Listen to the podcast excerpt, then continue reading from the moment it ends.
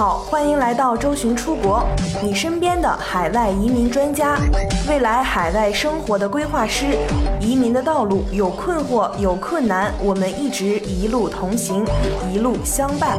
更多移民、教育、海外生活、资产配置的相关资讯，请关注周巡出国 VIP 服务热线四零零六二四六五幺幺。幺八六高薪豁免、雇主担保类移民签证实现剧情大逆转、起死回生之后，澳洲移民局又计划重审投资移民政策，并将对幺八八 SIV 重大投资者签证动大手术。最新消息就是，澳洲移民局已经向移民律师和中介机构下发了文件，称近期将对投资移民政策重新进行审核。文件中说，移民与边境保护局正在对澳大利亚的商业、投资和人才签证进行审核。本次审核将评估这些签证项目是否能使澳洲吸引到最优秀的、会做出有价值的贡献的商业移民、企业家、投资者和杰出人才。我们邀请澳洲的公众对现有的项目提出自己的意见，向我们传达相关信息。从文件上看，澳洲移民局对现有的商业、投资和人才签证进行全面系统的重审。这次审核的签证范围包括幺八八八八八类别商业创新和投资签证，幺三二类别签证。幺二四和八五八类别杰出人才签证，以及四零五类别临时投资退休签证。值得注意的是，这次审核并不是闭门造车式的审核，而是面向全社会征集意见。移民局在文件中列出了一些问题，比如说，澳大利亚应通过商业、投资和人才签证项目吸引什么样的人来？澳大利亚的商业投资和人才签证项目目标是否与澳大利亚的需求相符合？等等一系列问题，希望社会各界就这些问题向其提供意见和相关信息的反馈。而且文件中还特别将一个问题单独提出：五百万重大投资移民的投资要求，是否应该修改，将投向 VC 和私募基金部分？从当前的五十万澳元提高到一百万澳元。大家都还记得，四月份废除了四五七的工作签证，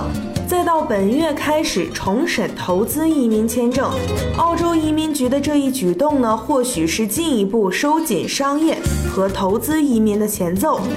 目前，澳洲的 SIV 重大投资移民签证要求申请人四年内在澳洲至少投资五百万澳元于指定的资产类别中，满足一定的居留条件后，在四年的时间内获得永居资格。幺八八 SIV 重大投资者签证始于二零一二年的十一月二十四号，在新政实行的初期，SIV 投资大部分都流入了联邦和州政府债券。二零一五年七月，联邦政府对 SIV 进行改革，要求五百万澳元不得投资政府债券、住宅地产和非上市公司，只能投资于新规定的三个类别：五十万元投资于 VC 或 PE 基金，一百五十万元投资于新上市的公司，三百万元投资于合规的投资组合，包括其他的澳大利亚上市公司、合规债券和票据。年金或地产，其中住宅地产类投资不得超过百分之十。截至到二零一七年的四月三十号，幺八八 SIV 重大投资者签证共有一千七百九十一份签证获批，其中新政下的签证获批数目为一百六十五份，总计为澳大利亚经济带来超过八十九点五五亿澳元的投资资金。庞大的资金进入澳洲，可是挡不住澳洲神秘组织生产力委员会的建议。早在二零一六年九月，他就发布了一份名为《澳大利亚移民引进》的报告。后来的事实证明，这份报告对二零一七年澳洲移民政策的一系列变革都产生了重大影响。生产力委员会在报告中建议政府改革四五七、幺八六和幺八七类别的签证，比如将幺八六和幺八七类别签证的年龄限制从五十岁降低到四十五岁。所有类别的技术移民都必须满足至少雅思六分的英语要求，简直是细思极恐。那么问题来了，移民局本次重审的目的是要废除 SIV 签证吗？幺八八或八八八类别中的高端投资者，也就是高富帅他爹啊，投资一千五百万澳币的 PIV 签证，极有可能是会被废除。由于川普正在美国大刀阔斧的减税，更使这一签证的吸引力大减。接下来被废呢，也是在情理之中。而对于幺八八八八八类别签证的 SIV 签证，未来三年内被废除的可能性不大。不过，按照目前的情况来看，SIV 的改革却已箭在弦上。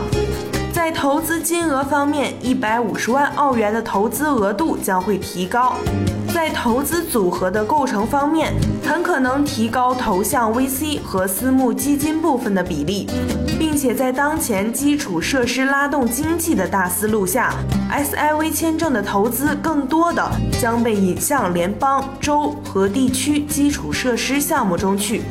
还是那句话，万事要趁早，移民更要趁早。今天的节目就到这里，有问题留言或者咨询微信：幺三九幺六二九五九五四。大家下期再见。